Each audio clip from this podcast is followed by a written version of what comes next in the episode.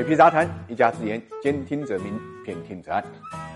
理财魔方倡导以基金组合的方式呢，科学投资基金。基金组合相比指数波动小，收益高，涵盖股票、债券、黄金、ETF、海外 QD 等基金资产。不定期呢提供调整组合建议，可以一键完成调仓。理财魔方拥有证监会颁布的基金销售牌照，各大应用商店搜索“理财魔方”即可下载。年年岁岁花相似，岁岁年年人不同。今天是二零一九年最后一天，也是我们二零一九年最后一期节目。那么回顾刚刚过去的二零一九年呢，我们用难字当头，估计呢一点都不为过。一方面呢，中美贸易战呢起起伏伏，上上下下，虽然在年底形成了第一阶段的这个协议，但是呢后面呢还有第二阶段、第三阶段的硬仗。另外一方面，国内经济下行的压力呢在不断的加大，这也是大家有目共睹的。但是有意思的是，就在这样的内外形势之下，A 股的两大指数呢。呢，却在这个全球排行中间呢名列前茅。这两大指数，一个就是深成指啊，那么涨了百分之四十四；另外一个呢就是创业板，涨幅呢百分之四十三左右。那么我们的上证指数呢，